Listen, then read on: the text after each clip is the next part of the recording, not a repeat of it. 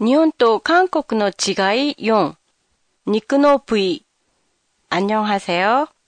도쿄 타마시에 있는 한국어 교실 한교실입니다. 집에서 일하는 주부의 입장에서 본 한국과 일본의 다른 점에 대해 시리즈로 보내드리고 있는데요. 오늘은 고기의 부위 이름에 대해 얘기해 보려고 합니다.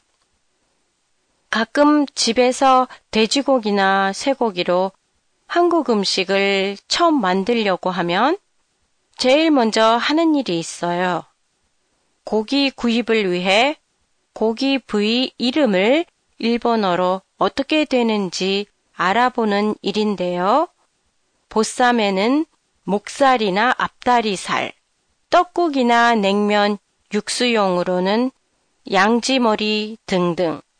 부위 이름은 들어봤지만 정확히 어느 부위를 말하는지 모를 때가 있어 인터넷에서 찾아보긴 하지만 그럴 때마다 고기 부위와 이름이 한국과 달라서 망설일 때가 있어요. 한국 쪽 이름이 더 자세하게 나누어져 있어서 그 부위에 해당하는 일본어 표현이 없을 때가 있기 때문이에요. 그 예로 지금은 일본의 야끼니크야 고깃집에 가면 흔히 있는 갈비.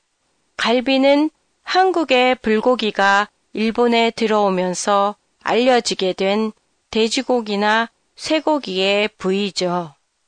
이 갈비의 부위는 일본어로는 가타로스나 가타 부분과 바라 의 중간 부분을 말하는데요.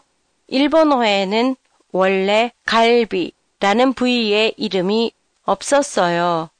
가타카나로 가르비로 표시되어 있는 걸 봐도 원래 일본에서 부르는 부위 이름이 아니라는 걸 알 수 있어요.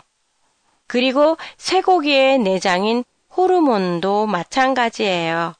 일본에서는 호르몬 하나로 모든 내장의 이름을 의미하지만 한국에서는 부위에 따라 이름이 네 가지나 있어요.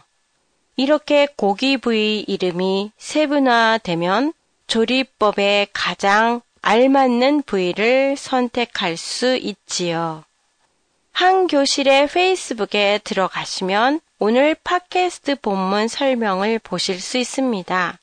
팟캐스트에 대한 감상이나 의견도 보내주세요. 안녕히 계세요.